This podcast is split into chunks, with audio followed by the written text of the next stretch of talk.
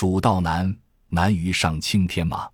另外，研究所这两天给小丁来回来去做了七八次体检，检测结果是小家伙的体质远超同等级的豹猫，它的生命力如果能量化，几乎达到了大象的标准。而这时，他还是个刚出生不满一周的婴儿，这说明小丁在他妈妈怀着他的时候吸取了大量的能量储备，这也是造成母体自身实力严重下降，而且是越来越弱的主要原因。否则，强大的母体又怎是洛奇一个人可以抵挡的？可以说，这些来回来去的事情都是奇妙的因果循环，谁也说不准明天到底会发生什么，谁也不知道自己明天将会在哪里。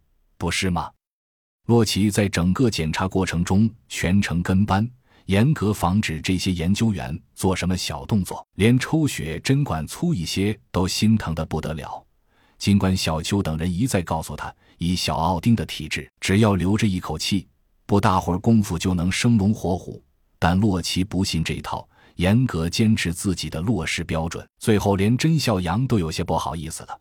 这完全是家长护着心肝宝贝的架势吗？思前想后，可能是母豹猫最后那一咬的原因，可能给洛奇注入了类似意念一类的东西，也说不定。但无论如何，小丁的确是生活在了高度安全的环境里，即使在研究所也是一样的。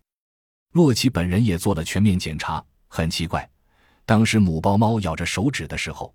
明明感觉到一股像是巨大能量一样的东西冲进了自己的身体，但通过各项检查却没有任何发现，那股能量消失得无影无踪，以至于一些研究员就认为那所谓能量的传输只是洛奇恐惧下的幻觉，肾上腺素大量分泌的结果吧。小邱如是说，洛奇却并不在意，他觉得自己的状态很好，前所未有的好，甚至可以徒手打死两只老虎。总之很好就是了。